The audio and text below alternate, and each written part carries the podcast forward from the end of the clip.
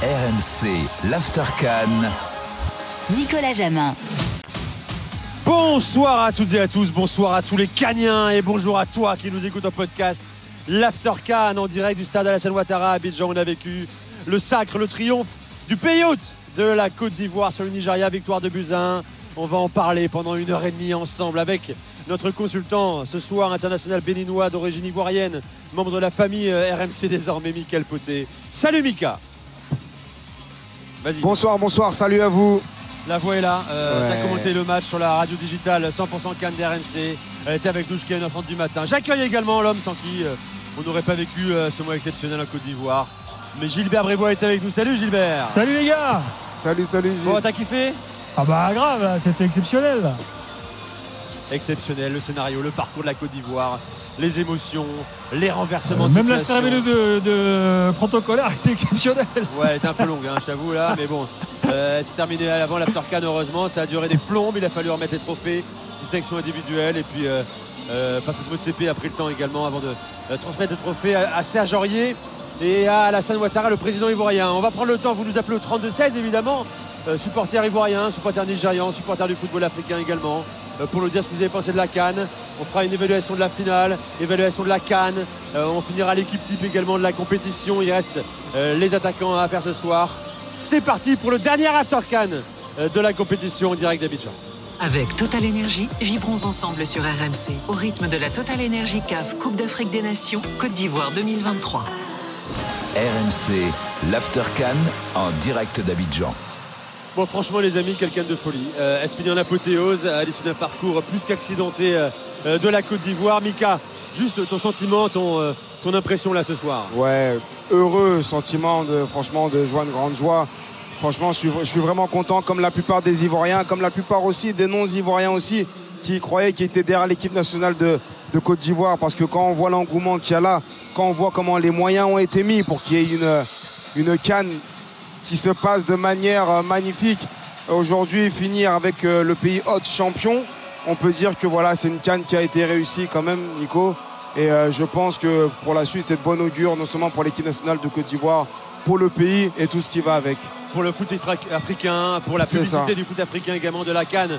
Gilbert, tu as le même sentiment que Mika, celle-là, elle, fera date? Oui, très franchement, en plus, le scénario sportif, il est fou bon, alors vous allez me dire, ce format-là n'existe pas depuis très longtemps dans l'histoire de la Cannes, donc évidemment que c'est difficile de ressortir euh, euh, un scénario pareil.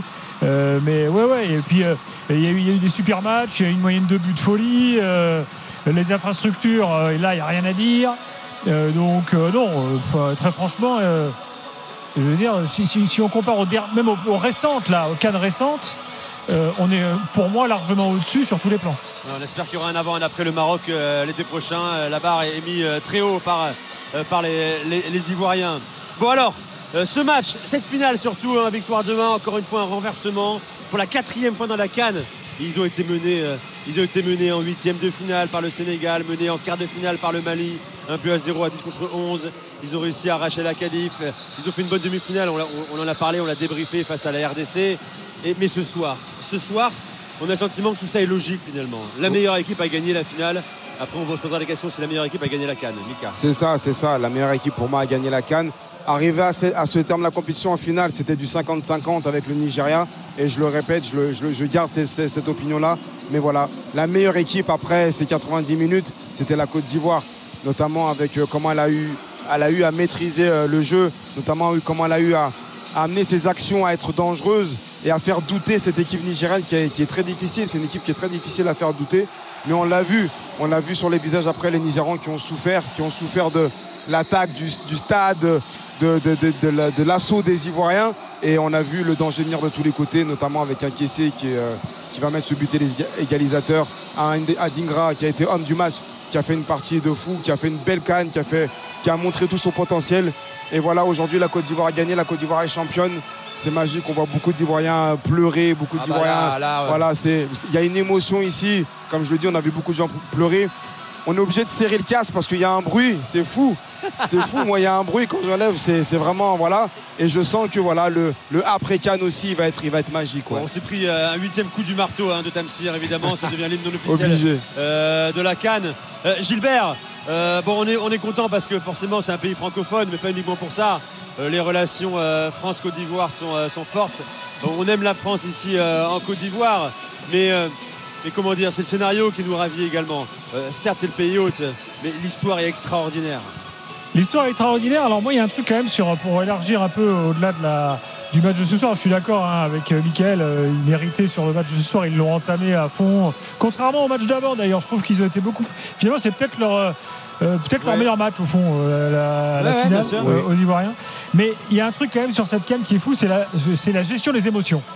Bon, euh, Michael a été euh, est toujours footballeur professionnel, mais quand tu vois comment le Sénégal s'est écroulé alors que c'est une équipe qui était normalement au-dessus, quand tu vois comment le Mali s'est écroulé, comment tu vois comment la Côte d'Ivoire s'est relevée, euh, quand tu vois l'Égypte au, premier tour, en fait, la gestion des émotions dans le foot africain, c'est fou parce que je sais pas, il faut, soit il faut bosser là-dessus, soit il y a un truc irrationnel euh, qui nous échappe. Mais il y a eu des renversements de situation, des équipes qu'on attendait qui se sont écroulées et inversement. Euh, c'est ça aussi qui a rendu cette compétition un peu dingue, je trouve. Euh, voilà, c'était pas euh, un truc technique, euh, un truc euh, Ouais, tactique. euh, c'était dans la tête, quoi. Mais il y a peut-être un supplément de pression euh, parce que euh, euh, la passion est encore plus forte ici, peut-être qu'en. Europe, parce que ça dépasse le football, Mika. Bah, tu Exactement. connais, hein, tu as 70 sélections Non, avec le Bénin. Le Oui. rapport est différent. C'est différent, c'est vrai que c'est différent. Mais, ça, mais c'est- en fait, c'est le football déjà en général. C'est le football de haut niveau en général. Il faut avoir une capacité mentale à être prêt à toutes sortes d'émotions, toutes sortes de scénarios et à savoir se relever quand tu tombes et inversement. C'est comme ça. Et aujourd'hui, c'est vrai qu'en Afrique, tu as le football et tu es à côté du football. On a vu avec la RDC où ça rentre un peu dans la politique. On a vu euh, avec euh, beaucoup de nations où il y a toujours ce problème-là. Il y a une ampleur, quand ça va pas, c'est exagéré, c'est immense. Quand ça va, c'est exagéré, c'est immense. Dans les deux sens, c'est tout est tout est tout est on va dire est abusé, on va dire. C'est excessif. Excessif, voilà, chercher Il y, a- deux continents, il y a l'Afrique et les Sud-Américains. hein. Ah. Exactement, c'est ça. Il y a une ferveur, c'est incroyable. Et aujourd'hui, gérer ça, je peux vous dire, oui, nous, on était, alors voilà, le Bénin, certes, petite nation, etc. Mais euh, euh, quoi qu'il arrive, ça reste un pays africain. On a fait, on a fait aussi une belle compétition. On a avancé aussi qu'en en 2019. Et à, comment dire, avec euh, toute proportion gardée, ce qu'ils ont vécu là, c'est énorme multiplié par 10, sachant que juste ça, nous, ce qu'on a fait en quart de finale, c'était inexplicable. Alors eux, c'est avec le, voilà, plus grand pays, plus grande nation, etc. etc. Franchement, c'est euh, quelque chose à vivre sur le terrain, certes, mais même en, même en dehors. Je peux vous dire que là, la Côte d'Ivoire a gagné, ça a fait continuer aux, aux tantis, aux mamans qui vendent euh, les bananes plantains sur la rue, euh, de continuer, de, de continuer à, voilà, à gagner quelque chose. Euh, les écoles, c'était férié, demain ça sera Demain, férié sera encore. férié. Euh, voilà, ça engendre beaucoup de choses. Beaucoup de gens ont changé leur billet d'avion. Ils devaient partir avant. Et ben, dès à chaque fois que la Côte d'Ivoire se qualifiait, et ben, ils restaient là. C'est pour ça que c'est. Oui, je te rejoins, Gilbert. Il y a le foot et il y a lui à côté, il y a la gestion des émotions parce qu'ils sont conscients que. Ils, ils- comment dire, ils transmettent tout ça en fait Ah au ouais, peuple. fort, Voilà. très fort. Alors justement, écoutons euh, des supporters de la Côte d'Ivoire. hein. Romain Duchâteau en a rencontré aux alentours du Stade Hassan Ouattara. On ne on sait pas comment exprimer notre- notre joie. On vient de loin, on vient de loin, on a été ressuscité et c'est une belle leçon, c'est une nouvelle page qui s'écrit pour la Côte d'Ivoire. Et je remercie l'organisation de la Cannes, je remercie les joueurs parce qu'ils ont montré du beau football. Ils ont montré qu'on peut avoir espoir dans la vie. Et d'accord, nous, nous ne pouvons qu'être heureux. Vive la Côte d'Ivoire, vive les éléphants. Allez, comment Oui. C'est la résurrection de Jésus-Christ. Trois matchs. On est tombé, mais on n'est pas tombé. Le Jésus est ressuscité le troisième jour. Et vous voyez ça, c'est la Côte d'Ivoire. La Côte d'Ivoire est un pays d'hospitalité. Donc on doit marquer. La coupe est chez nous. Et ça va rester chez nous pendant cinq ans. Et on est là. Merci. Voilà les réactions de quelques supporters ivoiriens. On en entendra euh, d'autres dans, dans un instant. C'est dingue.